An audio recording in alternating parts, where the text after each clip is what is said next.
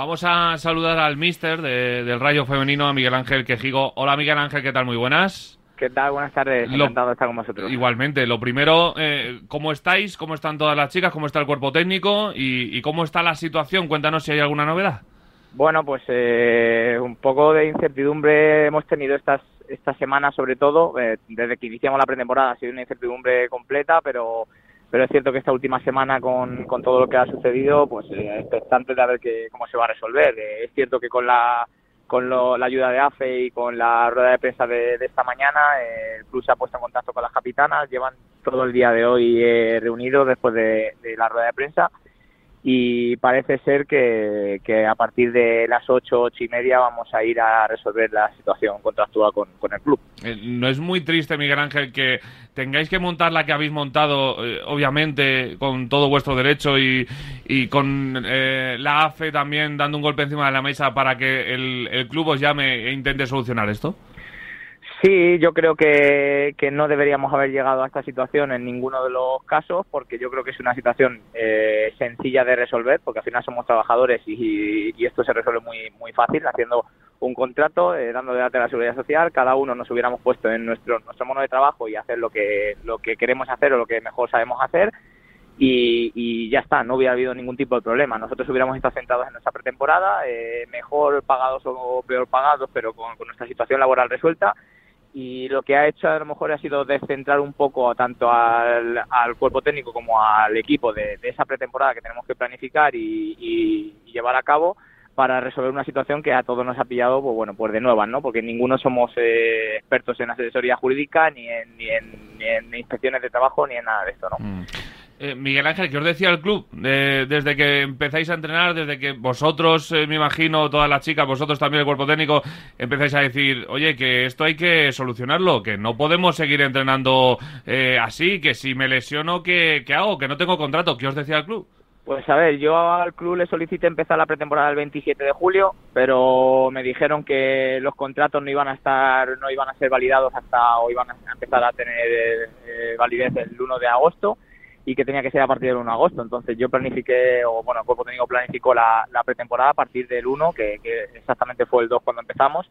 Y, con eso subimos a firmar todos nuestros contratos, tanto cuerpo técnico como jugadoras, pero claro, la, firma o el sello del, presidente y del club para, para que fueran válidos, pues no estaba, solo estaba nuestra firma y por tanto no nos pudimos llevar nuestras copias eh, que, que teníamos que habernos llevado y demás como eso veíamos que se retrasaba y pasaba la semana y ni nos daban de, ni nos daban de alta de la seguridad social ni nos habían pedido el, número de cuenta para las transferencias y ni nada de eso pues veíamos que, que no se había resuelto y que, y que no había eh, una información diferente a, a, lo que habíamos resuelto eh, desde el día 2 entonces eh, nos pusimos en contacto con AFE, a partir de ahí AFE nos dijo que obligatorio teníamos que pagar, de que parar porque tanto jugadoras como cuerpo técnico no estábamos protegidos y si hay una lesión una lesión, un golpe o se me cae a mí una portería en la cabeza o lo que sea, pues no estamos protegidos de ningún tipo y con toda la razón del mundo pues eh, tuvimos que proteger tanto a las jugadoras como al grupo técnico para, para que no tuviéramos mayores problemas y así ha sido.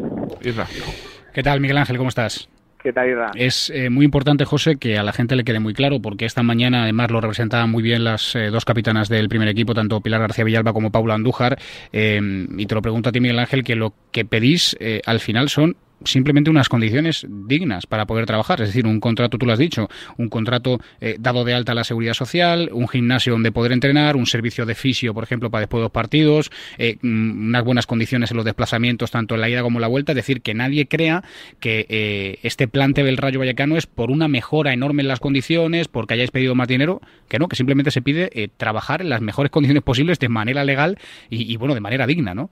Sí, de hecho, vamos, nosotros no, ni en, ningún momento nos hemos planteado una subida de sueldo. Nosotros aceptamos el dinero que, que, ponía en el contrato que tuvimos que firmar. De hecho, nuestra firma está en los contratos, como que esas condiciones las aceptábamos. Eh, eso por un lado, la parte salarial, eh, y por otro lado, las, la situación verdad eh, del día a día de, deportiva del equipo, pues es para un equipo profesional bastante precaria. Es decir, no, no tenemos acceso a gimnasio, tenemos muy poco material disponible de, para hacer una especie de gimnasio nosotros en nuestro campo. De hecho, hemos tenido que llevar material del cuerpo técnico. Entonces, es una situación en la que nos hemos visto como, bueno, una de casi tercermundista, eh, por así decirlo, eh, para, para enfrentarnos a los rivales que nos vamos a enfrentar. Eh, que, no podemos no podemos igualarnos de tú a tú en cuanto a nivel de medio ni nada. Entonces no es una cuestión salarial, porque eso para nosotros estaba resuelto completamente. Nosotros eh, habíamos dado el sí y habíamos estampado nuestro sello a lo que nos había eh, ofrecido el club y luego nos hemos encontrado por otro lado una situación deportiva de materiales y de recursos pues que tampoco estaban acorde a todo entonces entre los contratos que no se formalizaban la seguridad social no se nos daba de alta y que encima la situación era precaria del día a día deportivo del, equipo pues la verdad es que era una situación bastante complicada y solo pedimos que, nos den unos recursos, no que nos pongan un super gimnasio, ni que nada, que tengamos una barra, mm. que tengamos unos discos para que las jugadoras se puedan levantar ciertos pesos, que tengamos unos chalecos, eh, ya no ya no vamos a pedir ni GPS, que nos conformamos que no haya GPS, pero pero una, unos mínimos que nos permita por lo menos que nuestro día a día sea eh, lo que dices tú, digno. Y bueno, eh, entiendo que en la dirección deportiva, tú mismo, el equipo estaba todavía intentando reconstruirse, ¿no? Porque ha habido marchas difíciles, como la de Seila, como la, como la de la capitana Sole. ¿Tienes miedo, Miguel Ángel, que después de esta situación alguna futbolista se plantee, haya tenido contacto antes o no el Rayo Vallecano con ella, se, se plantee si venir o no a, Vallecas? A ver, la realidad es que nosotros el equipo lo teníamos o lo tenemos prácticamente cerrado con lo que tenemos. Eh, es cierto que teníamos planificado que hubiera dos sesiones eh, del Levante eh, una que ya estaba entrenando con nosotros, que era Nuria, pero que evidentemente el Levante ha visto la situación y, y les dijo a las dos jugadoras que, vamos que no iban a volver al club, que de hecho le, a esta chica le, pagó un ave para que se volviera a Valencia y que empezara a entrenar con, con el Levante para buscarle otra situación, eh, otra sesión. Entonces son dos jugadoras que ya, por así decirlo, hemos perdido porque eran dos sesiones y ahora tendremos que valorar si tenemos la opción de traer a alguna más o no. Pero bueno, el resto de jugadoras eh, de la plantilla eran las que estábamos en el día a día entrenando y nos faltan tres jugadoras también extranjeras que estaban intentando resolver su situación de papeleo pero que claro, como no se daba de alta y como no se, no se realizaba el visado español ni nada, pues claro, estaba eh, parado, dos jugadoras brasileñas y una, y una japonesa. Entonces estamos eh, esperando a que se resuelva esa situación también para que vengan y esperemos que no tengamos ningún otro tipo de sobresalto. Yo creo que no, porque la jugadora la verdad es que en ese sentido se han unido bastante en esta causa y todas han dicho que, querían resolver esto aquí en el Rayo y que querían jugar en el Rayo. Esta mañana en la, en la rueda de prensa, eh, bueno, ha quedado bien claro que hace personificado, como decimos en David Zaganzo, que además es un ex del Rayo Vallecano y que ya en el Rayo Vallecano sufrió, sufrió en pagos de, de, una anterior presidencia, en este caso de los, eh, de los Ruiz Mateos, em, han dejado muy claro que estaban al lado de, de, este, de este equipo femenino. Indicaba ¿no? que, bueno que quien tenía que defender sus derechos precisamente lógicamente eran ellas que se valían por sí mismos y que no hace falta que nadie eh, las intentara defender pero tengo que preguntar de lo de Miguel Ángel aunque lo, hayamos preguntado también en la rueda de prensa si a ti por parte de, del primer equipo o alguien del, primer equipo masculino se ha, se ha dirigido a ti si habéis notado en el, eh, ese, ese apoyo ¿no? del primer equipo del primer equipo masculino que al final es la cara más visible del Rayo Vallecano Sí, eh, la verdad es que los capitanes del primer equipo, tanto Mario como, como Trejo, eh, han estado en contacto directo con las capitanas de, Pilar y Andújar y, siempre nos han mostrado su apoyo. Es verdad que ellos no podían eh, personificarse en la, en la rueda de prensa de hoy porque tenían, justo les coincidía con el horario de entrenamiento, pero, pero sí hemos notado ese apoyo y es verdad que no, necesitamos directamente ese apoyo porque creo que era una situación fácil de resolver, es decir, es una situación que, cualquier trabajador debe tener en su puesto de trabajo, pero que es bueno y, y de agradecer porque al final ellos tienen mucha más visibilidad, tienen más repercusión y, son el estandarte más importante del, club, entonces es muy importante. También es cierto que es que la situación en categorías inferiores pues es muy parecida, entonces eh, no le pillaba de nuevas a, nadie, ni al filial, ni a la División de Honor, ni a, ni a ninguno de los, de los entrenadores que, que estamos dentro de la infraestructura del club. Entonces esperamos que se resuelva, se está empezando a resolver lo nuestro, yo ojalá que esto sea la puerta a que se resuelva la situación del fútbol base también del, de, la cantera del Rayo.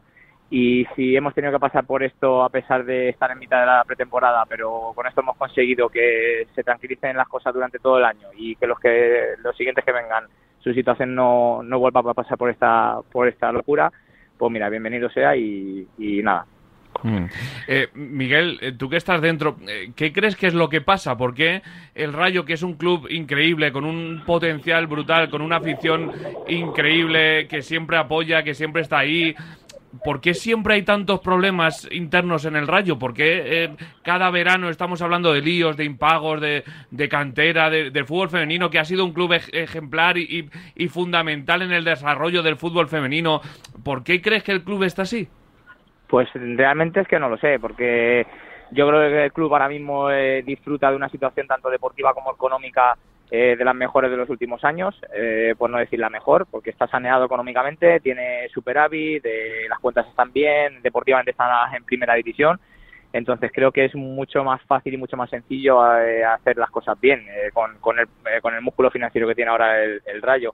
Yo creo que, que es verdad que la estructura de fútbol base y del femenino tendrían que darle una vuelta porque creo que, es muy escasa. Creo que en otros, en otros clubes donde yo he trabajado hay una infraestructura más, más fuerte, siendo clubes en principio más modestos o más humildes. Eh, y yo creo que, pasa por ahí, ¿no? Hacer una estructura un poquito más sólida, eh, tener más gente, porque al final solo hay una persona que es el director deportivo que es Juan Pedro Navarro, que es el que, el que al que le llueve todo, del filial, del juvenil, del femenino y demás, y entonces no, no le filtran nada porque le llega todo, de representantes, de jugadores, de entrenadores, y creo que si él tuviera eh, cuatro o cinco personas alrededor encargados de coordinar eh, diferentes eh, etapas o el filial o lo que sea, creo que ayudaría a que sea un poquito más estable. Mm. Entonces, bueno, a ver si ayuda esto a, a que se solucione o que se empiece a abrir esas ventanas y, que podamos trabajar mucho mejor, porque la verdad es que yo he estado ocho años en el club en una anterior etapa, he estado tres años fuera del club y he vuelto con una ilusión tremenda y me da una rabia volver y encontrarme esta situación que, no veas. Normal. Eh, Irra, la última. Sí, porque lo decías tú, es que el Rayo Vallecano ha sido tres veces campeón de Liga, una vez campeón de Copa. Yo he visto abrir el Estadio de Vallecas para jugar la Champions ante el Arsenal, quiero decir, no es un club femenino cualquiera. Y ya que te tenemos aquí, Miguel Ángel, aprovecho eh, para preguntarte eh, cómo se presenta la temporada. Es verdad que el objetivo del club es eh, seguir creciendo con una plantilla muy joven, que quizá pensar en esas cotas a las que se llegaba antes pues es más difícil, pero ahora que ha regresado y con la plantilla que te has encontrado, eh, cómo se presenta la temporada y cuál crees que es el objetivo más allá de seguir creciendo ¿no? y de, por ejemplo, poder jugar la Copa. Pues justamente la idea con, con esta plantilla que hemos hecho, que pues yo estoy súper contento con la plantilla que se ha hecho eh, para esta temporada, es eh, queríamos hacer un proyecto a medio y largo plazo. De hecho, mi idea era plantear al club que hicieran contrato de dos años, de dos o tres años a jugadoras jovencitas que, que aunque sean jovencitas ya tienen una experiencia y tienen partidos rodados en primera división y, nuestra idea era empezar a poner unos, unos cimientos un poquito más estables con esto que se estaba diciendo antes también en el rayo femenino, porque todos los años había muchas turbulencias y necesitamos encontrar una estabilidad a partir de la cual crecer. Y entonces la idea era asentarnos un poco como, como equipo y a partir de ahí empezar a crecer con jugadoras jóvenes y con ilusión, que, que la verdad es que el equipo es, eh, en ese sentido tiene mucho hambre y nada, el objetivo, el club no me ha, no me ha propuesto ningún objetivo, pero el objetivo real es, es crecer, llegar a la jornada 1 contra el Atlético Madrid de la mejor forma posible, e intentar eh, hacer un buen partido, intentar eh, sumar el primer partido de, con más tres y a partir de ahí empezar a, crecer y a sentar esos, mm. esa base. Es tremendo que un club no ponga ni, ni objetivos, eso eh, demuestra también el interés que tiene por las cosas. Pero ahí está nuestro Miguel Ángel y nuestra chica del Rayo Vallecano, que lo van a dar toda esta temporada y de verdad esperamos que en las próximas horas, próximos minutos, se firmen esos contratos y, todo quede solucionado. Si no, estaremos aquí otra vez denunciando la situación y, y dando todo el altavoz que haga falta. Gracias Miguel Ángel, un abrazo muy grande. Nada, gracias a vosotros por darnos visibilidad, un abrazo.